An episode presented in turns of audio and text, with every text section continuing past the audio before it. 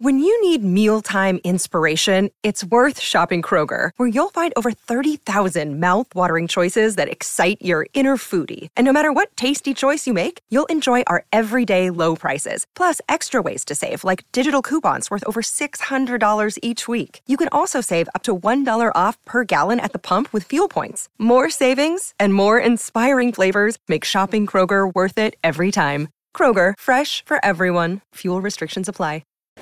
Una producción original de True.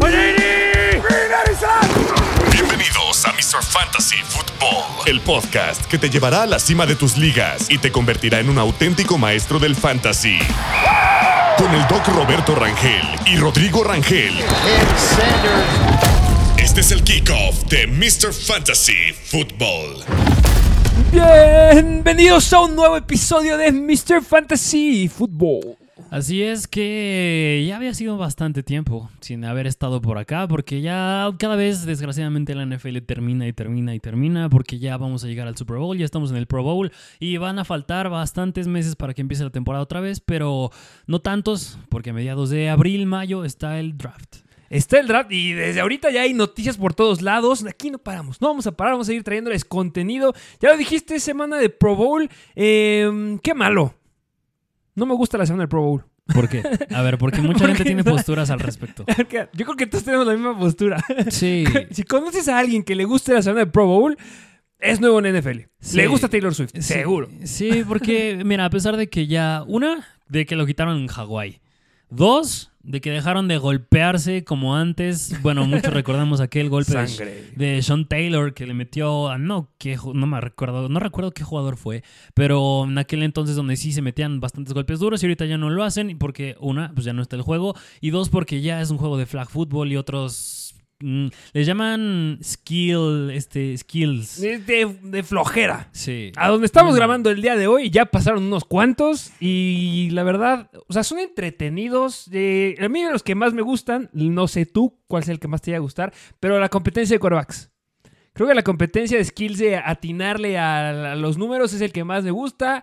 Lo ganó eh, la final de este, fue este, sí, Stroud y Baker Mayfield, se Sí. llevó Baker Mayfield. Yo, yo me iría más que me gusta el dodgeball, el famosísimo Sí. quemados. Todavía no le agarro tanto gusto a ese. Esperaba sí. que me gustara, pero no Digo, además de que a mí me gusta mucho jugarla en persona, es Ah, muy bueno. divertido. pues está bastante interesante cómo se pone, pero en general a mí igual, me choca el Pro Bowl, es más, preferiría que justamente lo hicieran otra cosa o en vez del Pro Bowl mejor atrasas el Super Bowl y lo dejas para la siguiente semana el Pro Bowl, porque digo, al menos estando en México, pues tenemos el puente Nos y es mucho más sabroso. Nos lo cambiaron porque siempre teníamos Super Bowl, teníamos el puente, te puedes dar un santo pedorrón y podés llegar al siguiente día y descansar porque no tienes que ir a ningún lugar. Exacto. Pero lo cambiaron. Ni hablar Sí. es lo que toca. Ahorita seguimos hablando del Pro Bowl. ¿Qué te Sí. parece si hablamos unas cuantas noticias? Porque ha estado buena la actividad aquí en la NFL. Sí, sí, sí, sí, ha habido bastante movimiento porque, bueno, ya sabemos que vamos a entrar a la off-season y en la off-season, pues es donde los equipos malos específicamente se arman de todos lados. Y así como se arman, hemos visto mucha renovación. Hay, hay noticias fuertes. Vamos a hablar definitivamente de lo. Porque jugadores no hay gran relevancia. La única punto relevante que la siguiente semana es full de Super Bowl. Sí, ahí 100%. espérenlo, ahí vamos a esperar de todo. La única noticia ahorita que ha habido como un poquito relevante es lo de Kadarius Stoney. Ah, sí. Que el chismazo que hubo la semana pasada en la que los Kansas City Chiefs para justamente la final de la FC dicen que Kadarius Stoney está lastimado, no puede jugar y justamente eh, Kadarius Stoney se enoja, sube un un video, un Una live, transmisión en una vivo. transmisión diciendo que son los mentirosos y que él está saludable. Sí, sí, justamente la llegué a notar por ahí que yo podría entender completamente a Kansas City, brother. Si tienes un receptor que no te atrapa balones, pues ni cómo ayudarle para meterla en el partido, porque más bien te ayuda a perder y no a ganar. Recordemos aquel juego en contra de Buffalo, se alineó mal, no fue a causa de sus manos, pero en la semana 1, si por un motivo perdió Kansas City en contra de Detroit, fue mucho porque se le cayeron balones a Kadarius Tony y en otras semanas también. Justamente, culpa de Kadarius Stoney. Hay muy buenos comentarios. Subimos la noticia. Saben que estamos viendo todo el tiempo noticias a nuestro Instagram de Mr. Fantasy Football. Subió la noticia y no faltó el comentario de por favor, pásate de la línea otra vez en una jugada importante porque ya basta de que ganen los Kansas City Chiefs en el Super Bowl. Queremos ver a alguien más que gane. Va a estar muy interesante. Pero antes de irnos ya de lleno a eso, vamos a noticias importantes. ¿Cuál ha sido? ¿Con cuál quieres empezar? Porque es que ha habido tantas. Ok, ¿qué te parece? A ver, dime una letra del abecedario. Eh, H. H. Los Houston Texans, pues, Mira. los Houston Texans retienen a Bobby Slowick. ¿Quién es Bobby Slowick? El coordinador ofensivo.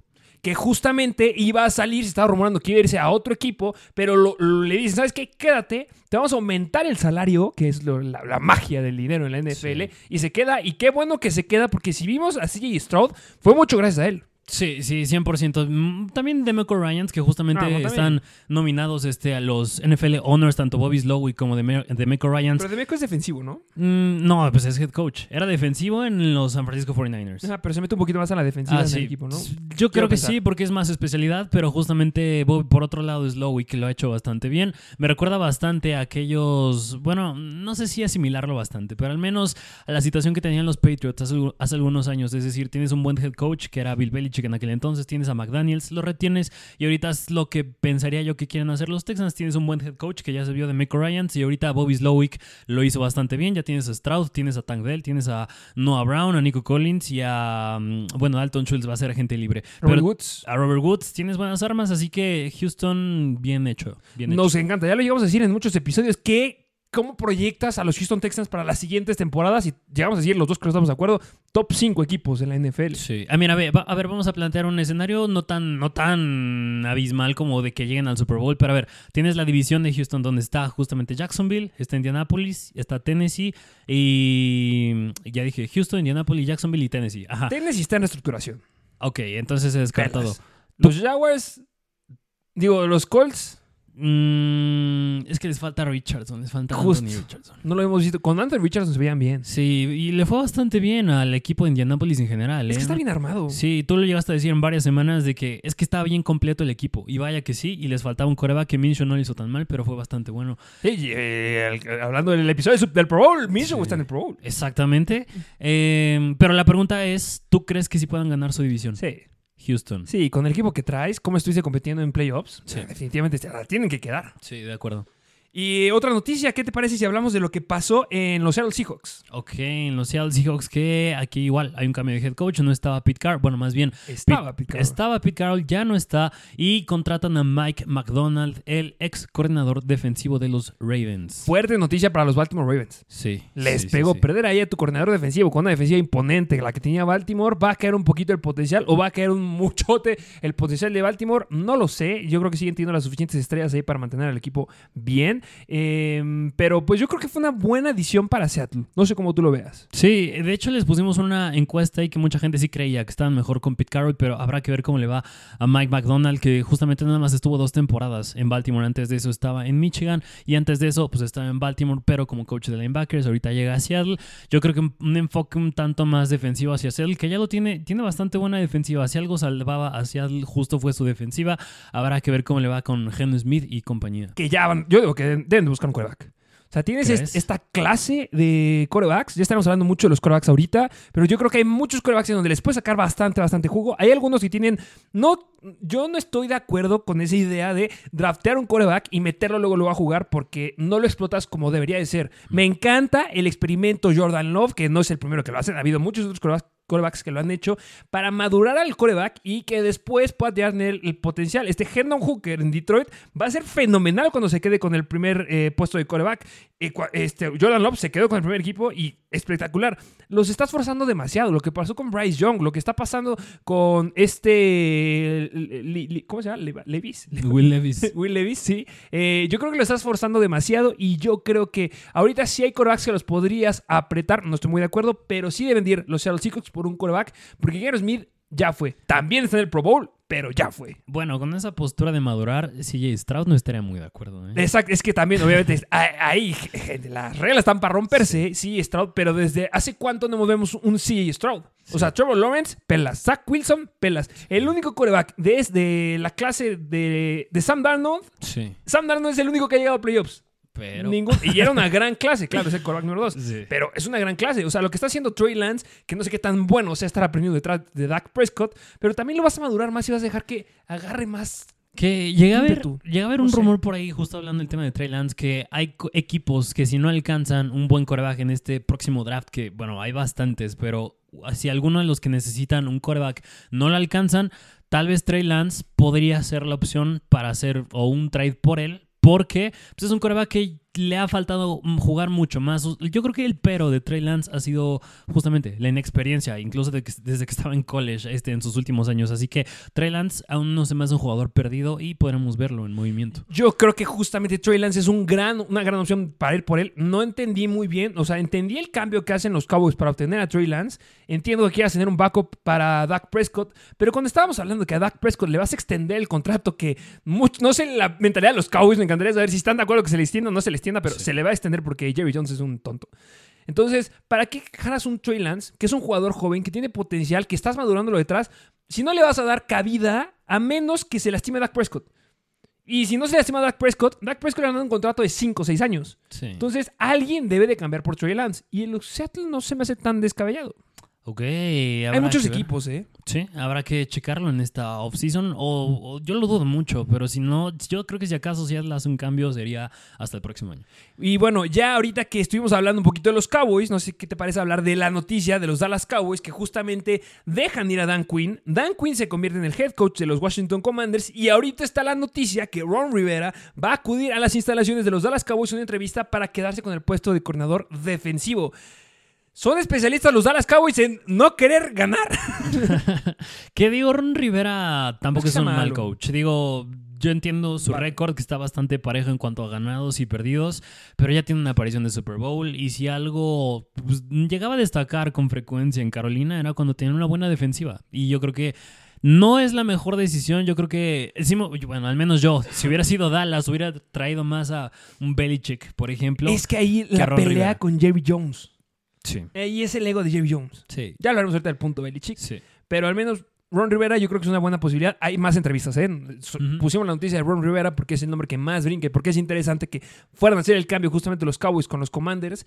Y eh, bueno, ¿y qué opinas de Dan Quinn en los Commanders? Mm, pues mira, Dan Quinn ya lo hemos visto antes como el coach. Ya estaba en Atlanta eh, cuando tenían a Matt Ryan, Julio Jones. Este, en un periodo, corto periodo de tiempo estuvo Calvin Ridley ya juntos los tres, los cuatro, si, si contamos a Julio y a Matt Ryan. Pero ahorita con Washington, yo creo que Washington es un equipo puede salir avanti, tiene buena defensa. Bueno, entre comillas, buena defensa. Media tabla, diría yo. Pero la ofensa está bastante bien. Si le pones ahí un Caleb Williams, que yo creo que es muy probable, que yo creo que caiga ahí Caleb.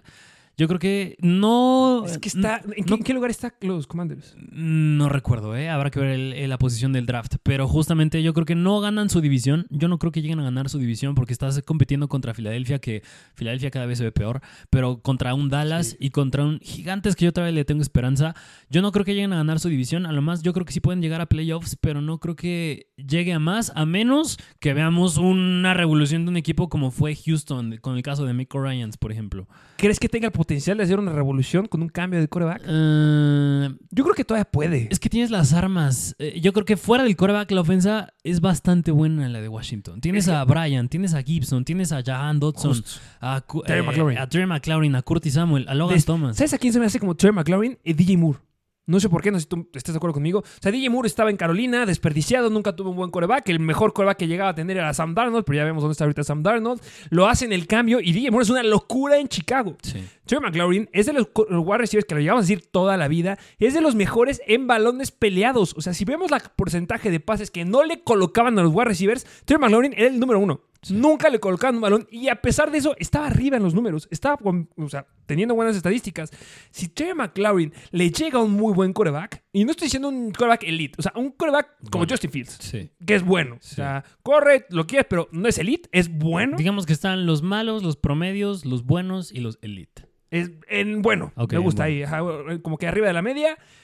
Joe McLaurin va a ser una locura. Sí, sí, porque es lo que le ha faltado justo en toda su carrera. Tenías a Sam Howell, en un momento Alex Smith. Este, a Heineke. A Heineke nunca ha tenido un quarterback sólido y es un... A menos a mí se me hace con mucho más talento que DJ Moore. No quiere decir que DJ Moore sea malo, pero a mí se me hace mejor. Ojo, me gusta, me gusta. ¿eh? No te la voy a contradecir porque yo estoy... Es que si los dos han tenido mal quarterback, el que lo hacía mejor era Trey McLaurin. Sí, sí, justamente. Ojalá que llegue a brillar más. Ojalá, pero eso yo creo que se verá justo más en el draft. Eh, ¿Qué te parece si nos vamos a alguna otra noticia que traes por ahí? Ok, otra noticia que salió bastante que unos la criticaron y tal vez si eres fan de los Steelers no te ah, gustó. ¿eh? Es la del coordinador ofensivo que les llega. Eh, aquí, en este, aquí en Mr. Fantasy odiamos a Arthur Smith. Sí. Lo odiamos, no queremos hacer nada de Arthur Smith pobres Steelers, que a ver, si algo le podemos ver bien a, a Arthur Smith, es lo que pusimos justamente ahí en, en Instagram, Ujú. que estaba en los Titans y tenía un gran ataque terrestre. El gran ataque terrestre que tenían los Titans lo podría ejemplificar, lo podría cambiar en los Steelers, podría ser. Porque yo creo que no va a pasar. Porque tenías la, potencia, tenías todo para que lo hicieras en Atlanta. O sea, ¿por qué? Porque tenías al mejor corredor que hay ahorita en la NFL hablando de atleticismo y físicamente. Y no lo hiciste. Entonces, me duele por Pittsburgh, pero va a ser un experimento que a lo mejor el siguiente draft en Fantasy no me voy a querer meter a experimentar en ese equipo. O sea, pocos jugadores a lo mejor me atrevería. Me duele por el potencial que tu amadísimo Jalen Warren, Sí. pero se complica. Yo, yo puedo tener dos posturas. Una postura es la NFL per se y otra ya es fantasy. Sí, bueno, va. Por el lado de la NFL, yo creo que no es tan malo para Pittsburgh. no, no. Porque, eh, sea como sea, lograba mantener los juegos cerrados Arthur Smith en Atlanta y algunos los llegaba a ganar. No llegó a entrar a playoffs, pero llegó a estar bastante en la pelea. Justamente, pero igual hubo otros que sí llegó a ganar y que los mantuvo bastante al margen. Es decir, Arthur Smith, como coach como tal, no se me hace tan malo. Pues es la, la, la NFL. Ahora ya, bueno, vida real más bien. Ahora ya, del lado de fantasy, sí es totalmente nefasto, porque yo creo que llegas a una ofensa bastante similar. Es decir, la que tenía Atlanta a la que tiene Pittsburgh, yo no le veo mucha diferencia. En aqu- mira, en Atlanta tenías a, bueno, a, excepción de Van Jefferson, tenías a Drake London. ¿Quién sería la traducción aquí? A lo mejor Dionte. Deontay Johnson. Tenías a Kyle Pitts, aquí tienes a Pat Fairmouth, muy buenos Terence. Y tienes una dupla de running backs. Tienes a, bueno, por otro, por, un- por, Atla- por el lado de Atlanta. Tienes a tres. Tenía- bueno, sin contar a Patterson. Pero dejando a Villan y a Tyler Algier, por este lado tienes a Najee y a Warren. Y no tenías un coreback que fuera elite, que era Desmond Reader. Y ahorita, yo, a mi punto de vista, no lo tienes tampoco, que es Kenny Pickett. Yo creo que la ofensa que vimos con Atlanta la podemos ver muy, muy, muy, muy, muy similar ahorita en Pittsburgh. ¿Crees que se atasquen ir por un coreback? Mm, no, no, yo no creo. Yo creo que se queda casados, Kenny ¿no? Ya con Pickett. Sí, y yo creo que justo eso, si algo va a querer explotar son los running backs. Mira, yo creo que Pickett es el claro ejemplo de lo que decía hace rato. Yo creo que si a Pickett lo hubieras dejado madurar como dejaste madurar a Jordan Love en dos años más o en un año más, porque no creo que sea la siguiente temporada, o sea, una, una más, tendrían un gran coreback. Sí.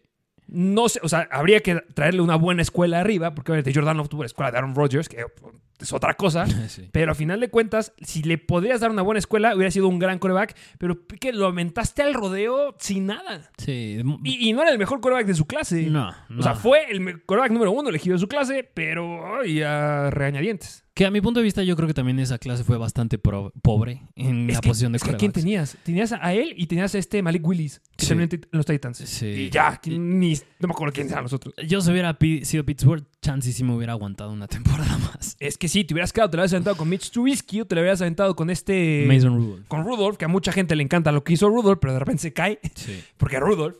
Eh, y bueno, pero se quedaron con eso. El problema que te quedes con un coreback así es que te vas a ver muy mal si agarras otro coreback.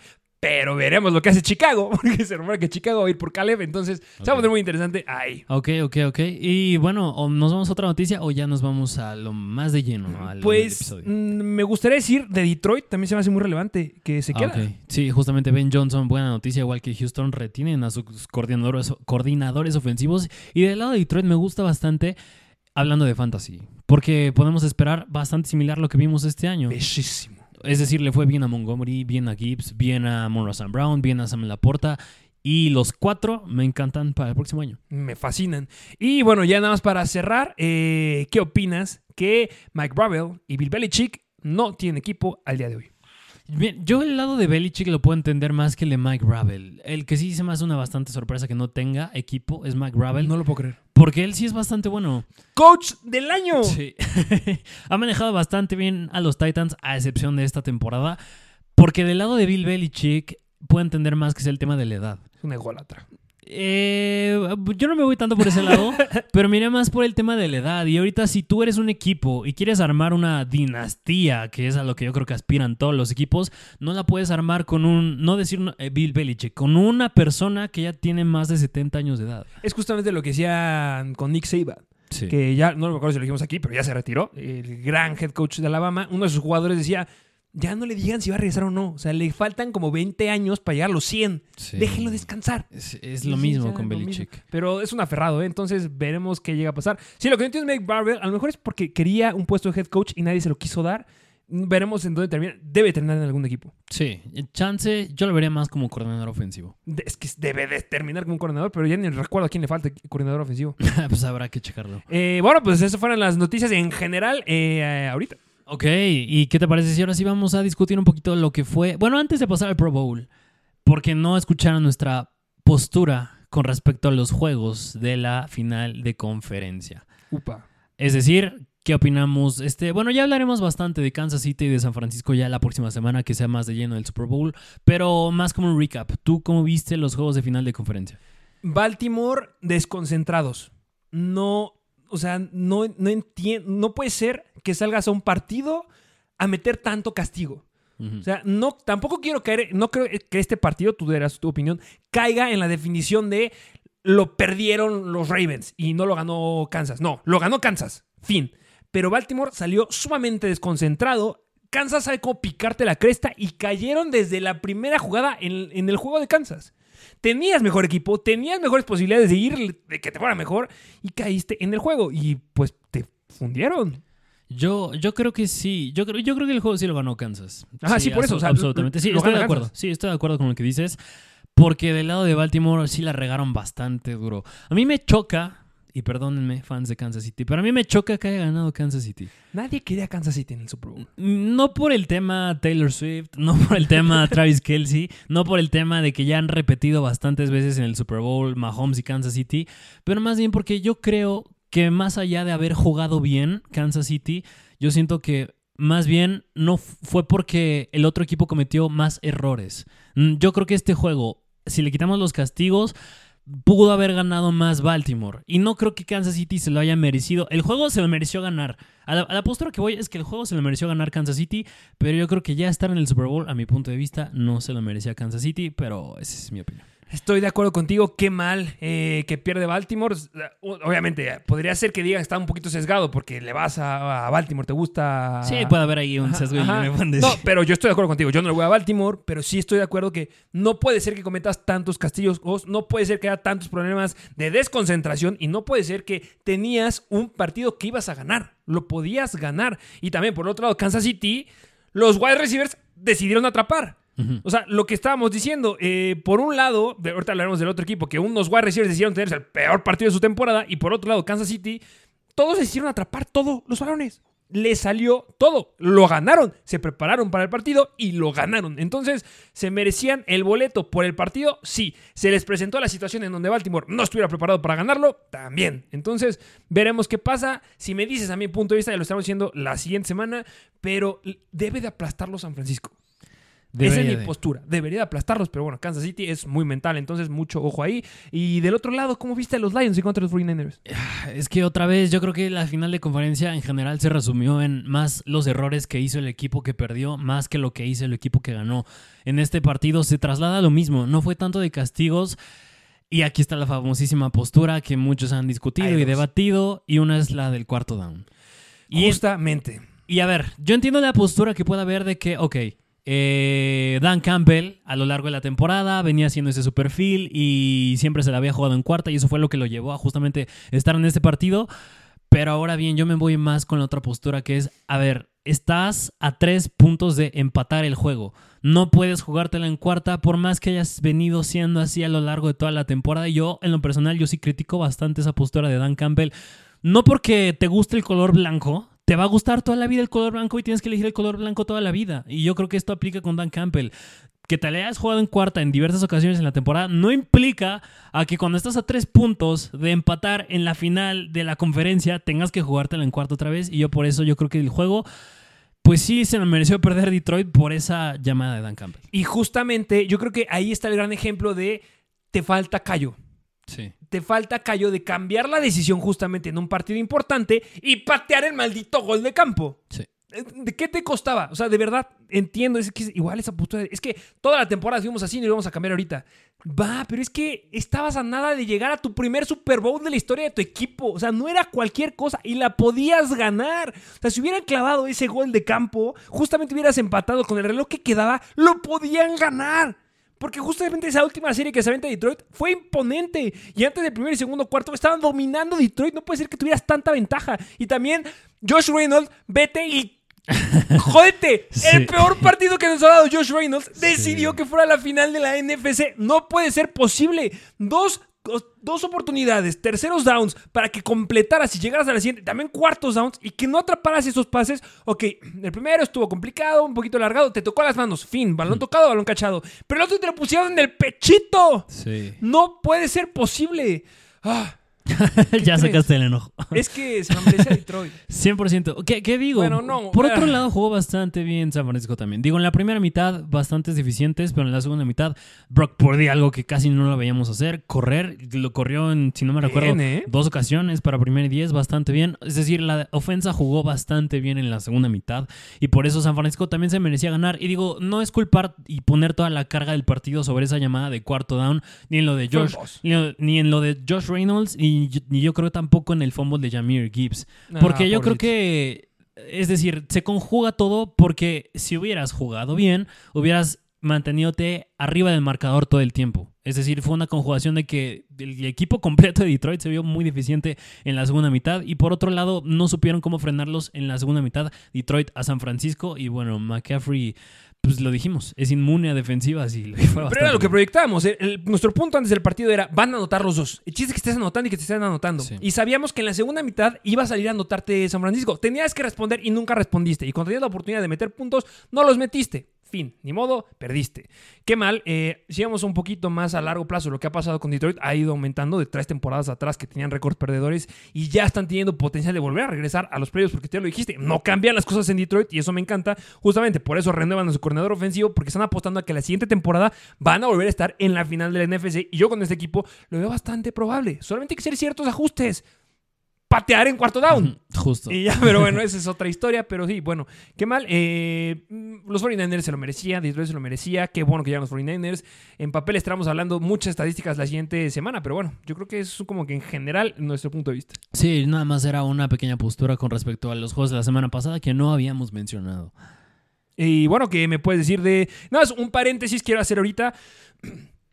Esta semana fue el Senior Bowl. Eh, no vamos a hablar ahorita del Senior Bowl porque eso lo queremos dejar a nuestras redes sociales. Eso lo estamos dejando completamente en Instagram. Lo queremos dejar también a TikTok. Vamos a estar subiendo muchísimos videos. Queremos analizar a la mayor cantidad de jugadores. Van, suscríbanse por favor a nuestras redes. Ahí van a estar todos los videos. Si quieren saber más de un jugador, métanlo ahí en los comentarios y con gusto vamos a hacer un análisis y les subimos ahí el recap. ¿Por qué lo queremos hacer ahí? Porque queremos crear ahí una carpeta en donde cuando sea el draft, vayas, te metas y a ver, me dijeron que este jugador era buena, lo buscas y ahí dice, ah, mira, este me gusta, un minutito, un videito, le das me gusta, ah, me gusta para mi equipo, no me gusta para mi equipo. Aquí nacen los sleepers, en el Senior Bowl, aquí estuvo, ya lo dijiste, aquí estuvo Tank Dell, aquí estuvo Rashid Rice, aquí estuvo Tajay Spears, aquí estuvo Booker Nakua la temporada pasada y ya hay varios nombres muy relevantes justamente en este Senior Bowl. Está, no están los súper relevantes como este Caleb Williams, Marvin Harrison, pero sí están otros relevantes. Está el hermano de Christian McCaffrey, está el hijo de Jerry, Jerry Rice. Entonces, mucho ojo ahí. Está un wide receiver de Georgia que me fascina. Eh, ya está el video subido. Entonces, chéquenlo. Y bueno, ahí estamos hablando de esos jugadores. Y ahora sí, al Pro Bowl. Ok, eh, vámonos al Pro Bowl que ya les dijimos, ya pasó el primer día de los juegos de skills, pero más allá de hablar del evento que está haciendo esta semana, yo creo que es interesante discutir justo los que fueron seleccionados y no fueron seleccionados, porque, ok, bien sabemos que antes eh, seleccionaban jugadores para el Pro Bowl y todos participaban en este juego de fútbol americano, algo que ya no es, pero está interesante ver justo quiénes fueron seleccionados, porque no todos los seleccionados fueron al Pro Bowl, a los juegos de skills, pero vamos a analizar justamente qué jugadores consideramos que justamente les robaron y otros que justamente sí se merecían estar y otros que fueron sorpresa. Por favor, empieza con la NFC porque tengo algo que decir de ellos. Ok, empecemos de la NFC, que cabe mencionar que los jugadores seleccionados al Pro Bowl es escogido por la fanaticada. En por teoría. la gente, se supone. Y por se supone que quien tuvo más votos, pues son elegidos y entran. Que en otras palabras es un concurso de popularidad. No estoy de acuerdo con eso. Yo estoy de acuerdo con eso porque... ¿Sí estás de acuerdo con eso? Que es un concurso de popularidad, sí. Ah, no, pero ¿estás de acuerdo que sea un concurso de popularidad? Ah, no, no. Ah, o no, sea, estoy de acuerdo en que es un concurso, concurso de popularidad, pero yo no estoy a favor de que sea eso. No, para nada. Lo llegó a decir el papá de este. Ay, no recuerdo quién fue. De un cornerback, no fue de Atlanta o de Ah, no, Kansas. no, no, recuerdo. que no llegó a la- decir: No puede ser posible que mi, mi hijo haya tenido mejores números que Buda Baker, pero como Buda Baker es Buda Baker, haya ido al Pro Bowl y mi hijo no. Y a final de cuentas, esto es para el currículum. Y Sí. tu historia es. eh, tal jugador cinco veces al Pro Bowl. Ok. Y no lo va a tener. Entonces sí. Ok, a ver, repasemos justo los que fueron seleccionados al Pro Bowl. Que fueron de la. Empezamos del lado de la NFC. De los quarterbacks. Fueron escogidos tres. Uno fue Dak Prescott, otro fue Matthew Stafford y otro fue Brock Purdy. Pausa. ¿Viste lo que dijo Dak Prescott acabando el partido de la, eh, la final de la NFC? No, no, el Mm. último partido que tuvieron, cuando ganaron su conferencia. La ronda divisional. Ajá, ¿Viste el último que dijo? ¿O comodín? ¿Comodín? Ajá. como dices. Ajá. Ganan y le dicen, ¿por qué no te pones la gorra como que, que ganaron? Ajá. Y lo que dijo Dak Prescott fue, es que yo quiero una gorra más grande, siendo como que aquí no acaba, yo quiero la gorra del Super Bowl. Y hay un meme en donde le ponen un sombrero de México. Se fue a Cancún de vacaciones.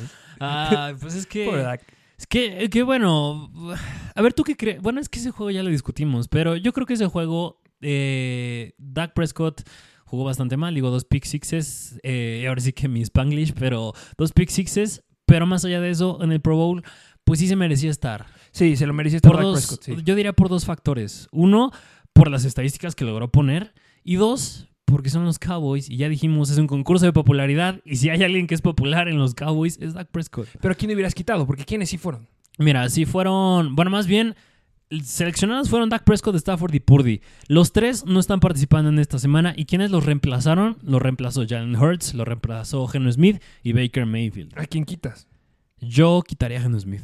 Sí, definitivamente. Sí. Porque Yo, creo, que de los tres el que más se lo merece es Baker Mayfield. Sí, sí, sí, estaría de acuerdo. Baker Mayfield, Dak y Stafford. Y son mis jugadores. Y mira, yo sí quitaría a Geno Smith. Hay uno que yo creo que sí le robaron, 100%. Eh, um, de- De Green Bay. Ah, Jordan Love, definitivamente.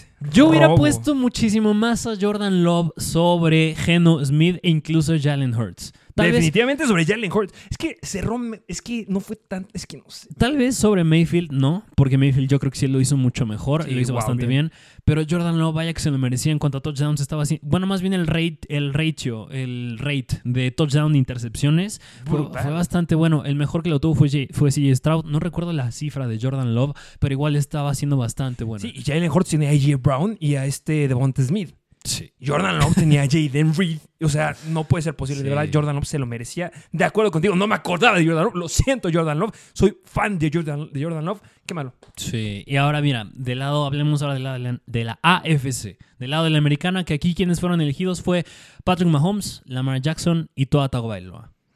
Eh, ¿Se los merecen los tres? Yo digo que Mahomes no. uh, sí, no. De acuerdo.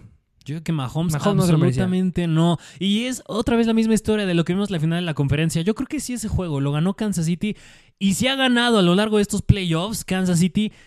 O sea, o sea, o sea, me cae bien Mahomes, pero no ha sido por él. Ha sido por la defensa. Ha sido por la defensa y por el cocheo. Me gusta. eh, La única razón que lo- la siguiente semana va a ser mi argumento que me gustaría porque ganara Kansas es por la defensa. Yo jugaba de defensivo y me encanta que haya una buena defensiva que levanta un equipo y que lo lleve al Super Bowl. Me encanta. Entonces, solamente por eso sí me gustaría que ganara Kansas. Ok. Pero ya. Pero estoy de acuerdo contigo. Patrick Mahomes fue sus, de sus peores temporadas. Sí. Y aquí lo analizamos por a profundidad, porque saben que fantasy es estadísticas full, full. Y aquí lo decíamos semana con semana. Es que vendan a Patrick Mahomes. Patrick Mahomes no es el que venía de las, de las temporadas pasadas. Está sobrevalorado, pero bueno, en fin. Mira, esto nada más demuestra que por más que un jugador pueda tener malas estadísticas y le vaya mal eh, en cuanto a la temporada, si eres popular, vas a estar aquí, Mahomes. Pues yo creo que si todo, bueno, más bien si hay nuevos fans de la NFL, yo creo que un 80% debe ser porque conoce a Patrick Mahomes. Y mira, tocando el punto que dijiste la defensiva, eh, Kansas City nada más tuvo tres jugadores, hablando de playmakers, tanto ofensivos y defensivos, nada más tres jugadores seleccionados al Pro Bowl, que fue Mahomes, Kelsey y Chris Jones. Hay uno que se les fue durísimo, que no seleccionaron al Pro Bowl. Isaiah Pacheco. No. Se lo merecía. No sé qué. A ver, ahorita me los Ahorita corredores, no la acuerdo. posición de running back, pero es más del lado defensivo. Ah, sí, eh, definitivamente. Este. La Jairus Smith. La Jairus Smith. Definitivamente.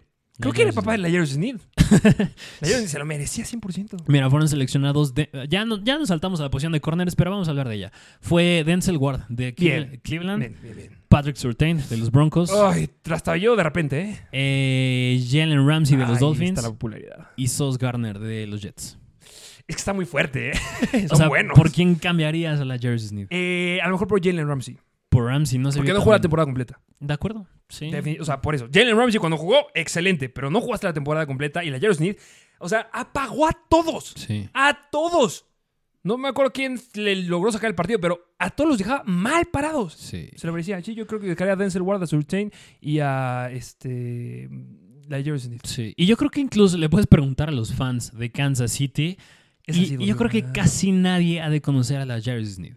Porque no es No popular. sé. Porque la verdad, yo siento, al menos, bueno, al menos desde mi punto de vista, yo creo que no es tan popular. Es un nombre que no es muy sonado y la verdad se merecería tener más respeto. Wow, el talento. Y, y si. Y bueno, el famosísimo fumble de Safe Flowers en la final de conferencia fue de la Jarvis Smith. Y yo creo que en este Super Bowl, si llega a ganar Kansas City, un gran factor va a ser por la Jarvis Smith, porque o apaga a Divo Samuel o va a pagar a Brandon Ayuk. Va a pagar a Divo Samuel. Sí. Lo va a pagar. O sea, no esperen que Divo Samuel haga, haga algo. O sea, el que se le pare enfrente a la Jerry Smith lo va a pagar. Porque él juega personal y los apaga. Entonces, ya Justo. hablaremos mucho de la siguiente. semana. Ok, bueno, vámonos a la posición de running backs. Empezando en la NFC. Fue seleccionado McCaffrey, 100%, Definitivo. válido. DeAndre Swift No, y Kyron Williams. sí. Ok, Swift, estamos en acuerdo que no. No. Sí, no, absolutamente no. Mira, en su lugar... Empezó bien, Sí. pero después se cayó. Sí, mira, de los que sí fueron al Pro Bowl, el único que sí asistió este, fue Karen Williams, de Andrew Swift. eh, si no me recuerdo, no fue. Pero el que sí fue en su lugar, que más bien, este jugador reemplazó a Christian McCaffrey, fue Jameer Gibbs. Eh, es, Yo creo que merecido, ¿no? es que hay. Jameer Gibbs se lo merece 100%, pero yo creo que hay otros jugadores que también se lo merecían. Sí. 100%. Eh, Aguate pronto, eh, Barkley. Se, se la dirías a Saquon. Levantó al equipo. O sea, si los, si los Giants anotaban era por Barkley. Sí, las estadísticas de Barkley no eran tan espectaculares porque tenías una basura de línea ofensiva. La línea ofensiva de los Giants se fue cayendo conforme iba avanzando la temporada y nunca tuvo su línea ofensiva completa. Y a pesar de no tener una línea ofensiva completa, levantaba el equipo, anotaba, anotaba por aire, anotaba por tierra y era relevante. Si a Barkley le hubieras puesto una buena línea ofensiva, lo que hubiera sido Barkley con la línea de Detroit, Ah, hubiera sido el mejor corredor. Hubiera, o sea, temporada histórica hubiera clavado.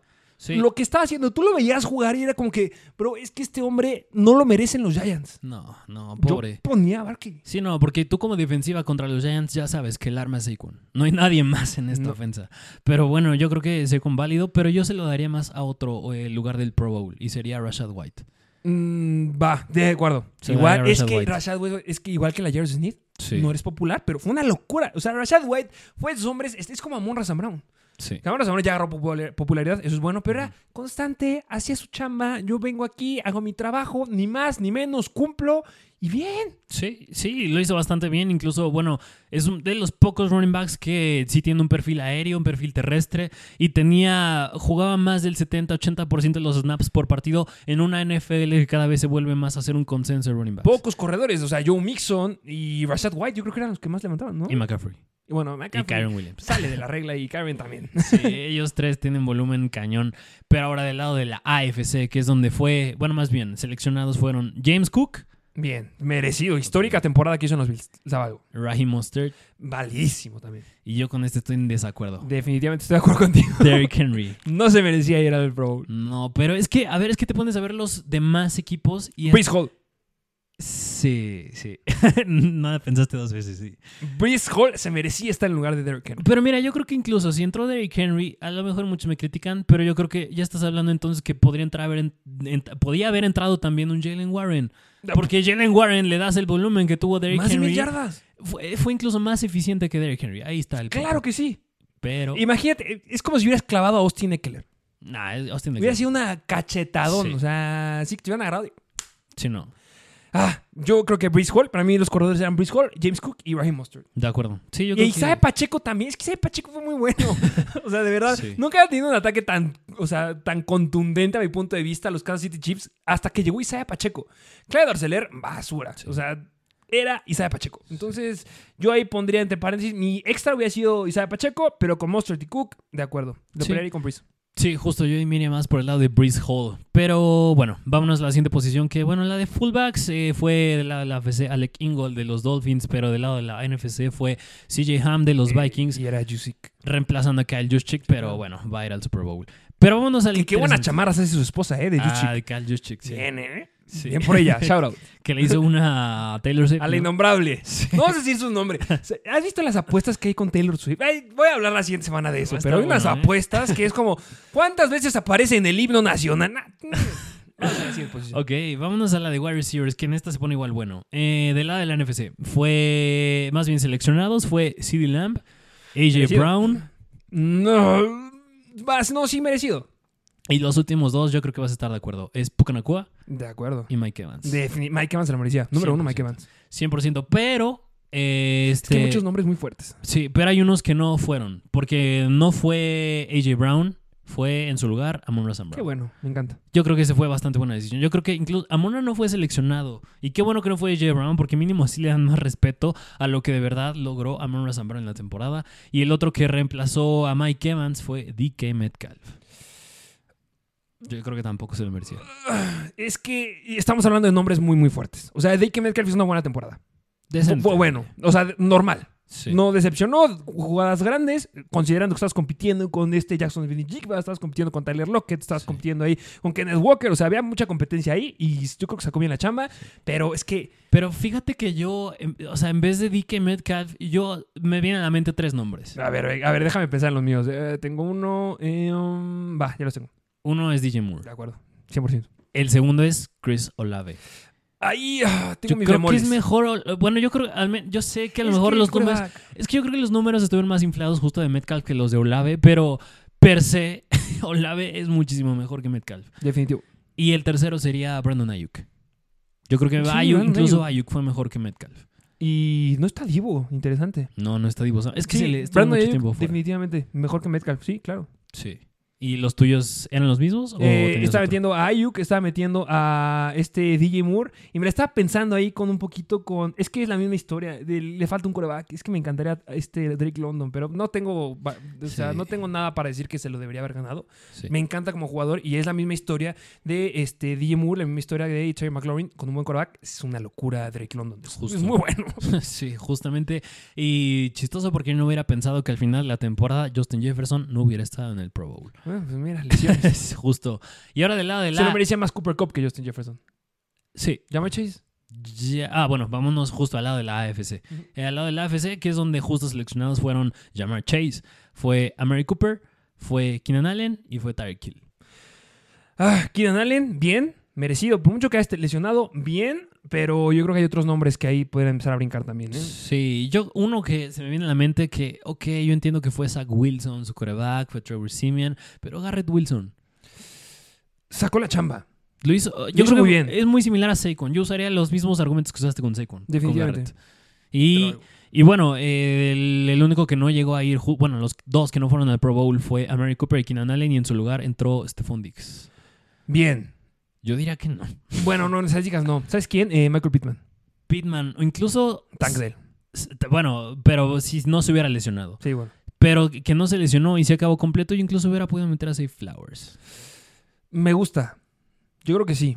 Sí, Flowers hubiera sido una buena opción. Lo hizo bien. Mejores números que Stephon Diggs a mi punto de vista. Y sí, te hubieras quedado con Safe Flowers, Jamar Chase y Keenan. ¿O con quién? Mm, O Tyreek se lo merecía. Sí, también es que Michael Pittman también se lo hubiera merecido. Pero en fin, al final yo creo que fue una decisión más del lado de la AFC con Keenan, Tyreek, Amari Cooper y Jamar Chase. Y, y Ca- Cadero Stoney también, ¿no?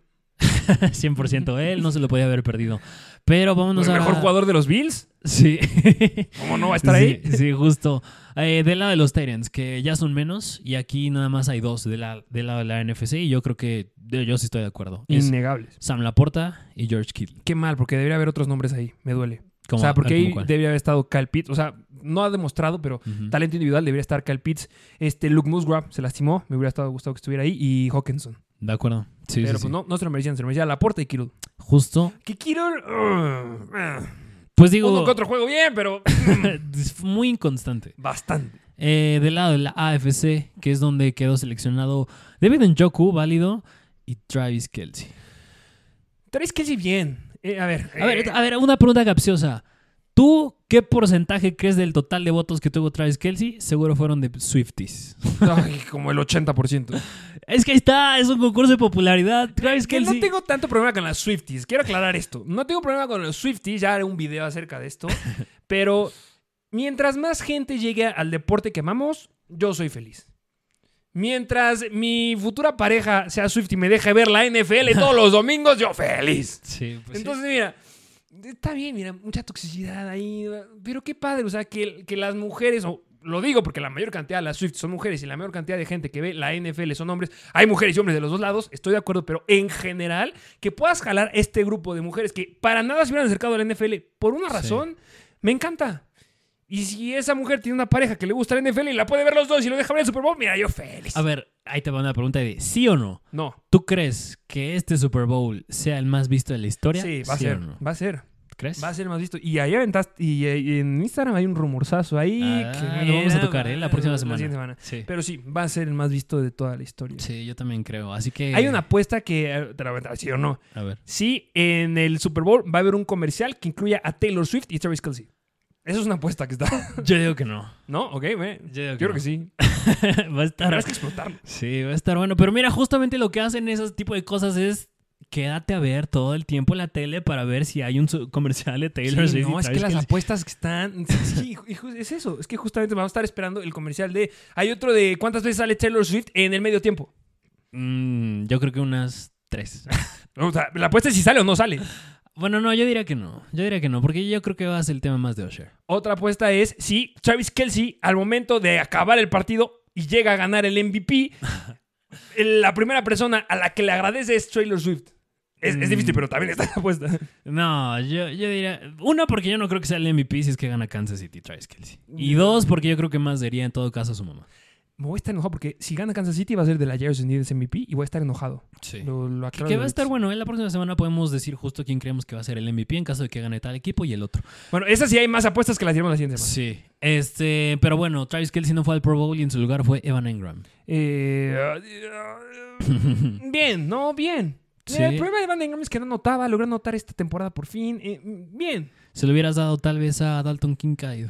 No creo que haya hecho lo suficiente. Yo creo que si no hubiera estado Dawson Knox por toda la temporada, se lo hubiera dado a Dalton Kincaid. Porque. Dalton Kincaid y Dawson Knox es muy, muy bueno. Eh, uh, David. Njoku, definitivamente. A Dalton Schultz. No, ay, no sé. ¿Sabes quién también del otro lado del NFC? Este em, Ferguson. Ah, ya me acordé quién. De- de Dallas. Eh, sí, Ferguson, pero hay otro. ¿Quién? Trey McBride. Joey McBride. Él yo creo que sí fue bastante... Es que el problema es que no arrancó Probado. al 100%. Fue más en el cierre. Fue en el gran cierre. Sí. Gran, gran cierre. Sí. El siguiente de su Pro Bowl va a estar aquí. Sí, eh, pobre Trey McBride, pero en fin. Eh, y bueno, pues del lado de los playmakers este sería del lado ofensivo, del lado defensivo, que aquí podemos ya irnos un poquito más rápido, que es el lado de los linieros defensivos, de defensive ends, que es de las posiciones más pula- populares, del lado de la NFC, Montez Sweat de los Chicago Bears, de Detroit, Aidan Hutchinson de los 49ers, Nick Bosa. Tenía que estar. Bastante buena la decisión. Es que hay muchos nombres aquí. Sí, del lado de la AFC, de Cincinnati, Drake Hendrickson, de Cleveland, Miles Garrett, eh, y de los Raiders, Max, Crosby. Merecidísimo Max Que Max Crosby al final, pues bueno, porque lo operaron, pues no fue, y en su lugar fue Will Anderson de los Houston. Bien, Texans. me gusta. Sí, yo creo que es que aquí ya se presta para muchísimo más es que jugadores. sí, es que en los defensivos ya es... ¿cómo- ¿Cuál es tu métrica? O sea, la misma métrica que siempre dices de, de la discusión que hubo hace como dos temporadas de quién era el mejor jugador defensivo entre Aaron Donald y TJ Watt. Sí. Que era como, es que tú ves los números, son mejores los de TJ Watt. Sí, compadre, pero Aaron Donald están haciendo 3 a 1 todo el partido. Y juega más... eh, En el inside. Ajá, en el Entonces, es- no, no son comparables, es difícil, pero bueno, era como más para ejemplificar ahí. Que uh, eh, más el tema, más la discusión, últimamente al menos yo la he visto, es entre Miles Garrett y TJ Watt. Ah, eh, es que Miles Garrett empezó muy bien la temporada. ¿Tú quién crees que sea mejor? ¿A quién es mejor? Sí. ¿Miles Garrett o TJ Watt? Es que son, no son comparables porque es diferente posición. Sí, uno es defensive end y el otro es linebacker. Creo que entra en la misma historia de Aaron Donald o TJ Watt. Mm. No puedes comparar frutas y manzanas. O frutas y manzanas. No puedes comparar peras y manzanas. Sí. Ay, mira. No Yo puedes cagándola. comparar defensivos y TJ Watt. No puedes comparar peras y manzanas. Son, Sí. Los dos son muy, muy buenos. Si te tienes que ir a uno, es que vas a irte a la popularidad. O sea, yo creo que te vas a la discusión, vas a empezar a decir cuál es más dominante, cuál influye más en el equipo. Cuando vas a quién más influye en el equipo, tiene que ver muchas veces quién es el que sale más en las redes sociales, porque es el que más jala y vas a terminar con TJ Watt. Sí. Porque lo es. O sea, es muy bueno TJ Watt. Y no estoy diciendo que ninguno sea malo. Y Garrett lo hizo muy bien. Sí, es una, es una. Incluso ustedes ven fotos físicamente, cómo está construido Miles Garrett. Súper imponente. A mí me daría miedo si, si fuera liniero ofensivo contra él. yo creo que esta temporada se lo diría a lo mejor a Miles Garrett. Ok. No bajo el concepto de que TJ Watt es malo y no se lo merece, también se lo merece, pero se lo daría yo a lo mejor a Miles Garrett. Ok. O sea, si Cleveland parte fue Cleveland, fue Miles Garrett, cierto porcentaje. Sí, mira, Entonces- mira, justamente la semana pasada eh, salieron justamente los nominados a los NFL Opa. Honors y ahí estuvo justamente el defensivo del año. ¿Quiénes estuvieron? Estuvo entre ellos Miles Garrett, Micah Parsons y TJ Watt. Y es que Max Crosby también está ahí. Y Max Crosby. Max Crosby también es una locura de hombre. Tú, bueno, y estuvo también Darren Bland. ¿Tú a quién se lo darías? ¿A quién se lo darías? Porque uno va a salir ganador. Ay, me duele. Me encantaría. mira, primero, me encantaría que lo ganara Micah Parsons. Me encanta como jugador. Sí, Sí. no lo va a ganar. No se lo merece tanto como los otros. Si no, esta temporada no fue tan explosivo. Yo creo que se lo van a dar a TJ Watt. Pero yo a lo mejor se lo daría a Miles Garrett. Pero si, me, si hay uno que me gustaría que se lo dieran es a Max Crosby. Porque Max, el problema de Max Crosby es que estás en una FL donde está TJ Watt, está Aaron Donald y donde está Miles Garrett. Y no tiene ninguno de esos tres. Es que Max Crosby es una locura. O sea, la historia de Max Crosby Sí. te pega. Entonces, le agarras un cariño que. ah, Sí, sí. es- y también muy buen defensive end. No, es una locura. Sí, pero yo, yo creo, al menos yo, yo descarto a Darren Bland. Darren Bland no es que lo haya hecho mal, pero tú mucho fue gracias a los pick sixes que tuvo, a las intercepciones. Y a mi punto de vista, yo creo que no es tan. Qué histórico, ¿eh? A ver, eh, Es histórico, historia. pero no creo que sea tan impresionante esa métrica comparada a la que logra un, o un linebacker, como es el caso de Micah Parsons y TJ Watt, o un liniero defensivo, como es Max Crosby ¿Cuál es la posición más difícil de jugar en la NFL? Yo diría que. Yo diría que estaría entre corner o quarterback. Y, y yo ahora que corner. Es que. Yo creo que la, la posición donde requieres, requieres más inteligencia es quarterback. Sí. La más difícil es corner. Mm, sí. Y bajo ese aspecto sigues diciendo que no se le merece tanto Darren Brand con lo que hizo. Sí, yo diría que es que en todo caso, yo si vamos a quién, yo quién creo que es mejor corner, yo incluso creo que es mejor la Jarvis Smith que Darren Bland. Sí, sos Garner. Sí, o sea, por eso yo no se lo doy a Darren Bland, se lo daría más, yo, yo descarto igual a Micah Parsons, descarto a Darren Bland, no es porque odia a los Cowboys, pero yo, yo la dejaré más entre Max Crosby, Miles Garrett y Watt, y yo creo que filtraría más entre Max Crosby y TJ Watt. Uy, sacas a Garrett. Desgraciadamente sí. Ah, pues en esa yo se la- me gustaría dársela a Crosby. Ok. Es que T. Watt ya ganó, ¿no?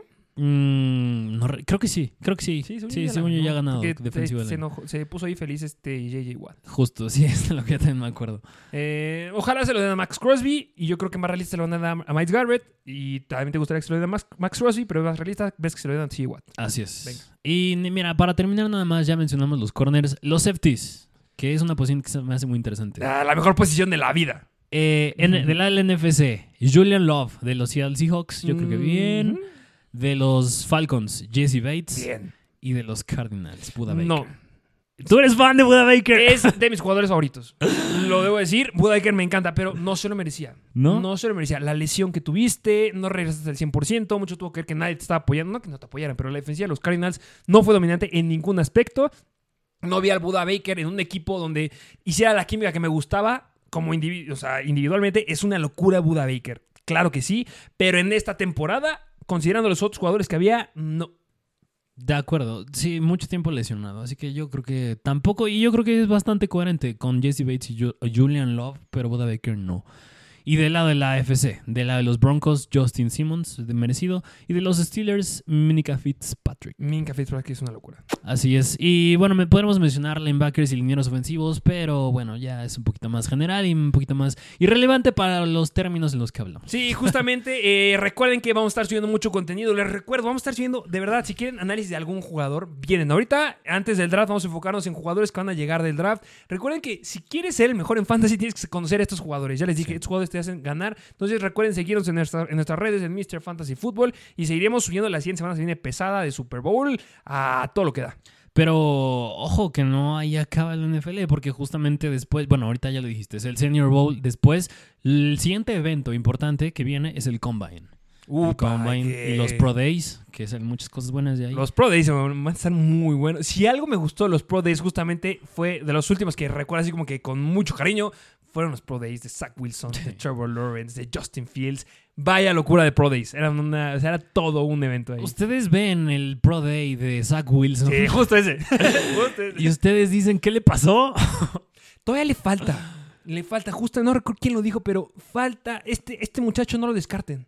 Falta pulirlo. Lo misma historia que dije hace rato. Si pulen a Zach Wilson, ese hombre tiene talento. Es talentoso, ha tenido chispazos. Sí. Aaron Rodgers, por favor, no te lastimes. No cambien a Zach Wilson. Cambiar a Zach Wilson sería lo más estúpido que pueden hacer los Jets. Ok. ¿Por qué? Porque si cambias a Zach Wilson es porque vas a ir por un coreback en este draft y vas a historia desde cero. Sí. Vas a tener atrás de Aaron Rodgers una temporada y va a ser inexperto. Y Zach Wilson ya tiene cierta experiencia. Entonces, se me era muy estúpido que lo cambien. De acuerdo. A ver, ¿y tú, de la de los Patriots, crees que Mac Jones ya está perdido? Eh, hay una historia ahí que Bill Belichick nunca quiso a Mac Jones. Que Ah. hubo un cierto punto de Ah, la sí. semana que ya no le hablaba y no le dijera la palabra. Igual creo que llega a ver que justo Robert Kraft incluso fue el que más le insistió en si mantener a Mac Jones. Sí, o no me acuerdo si, ma- mantenerlo o draftearlo, una de las dos, pero Manténlo, justo. Belichick no quería. Es que los dueños Así es. eh, deben ir por un coreback. justo. Eh, es que ya hablaremos de eso. Pero bueno, pero justo tocando los temas, este es el Super Bowl, luego viene el Combine, entre ellos eh, los Pro Days y luego ya viene el draft y entre eso se combina eh, los agentes libres, la, este, la línea límite de trades.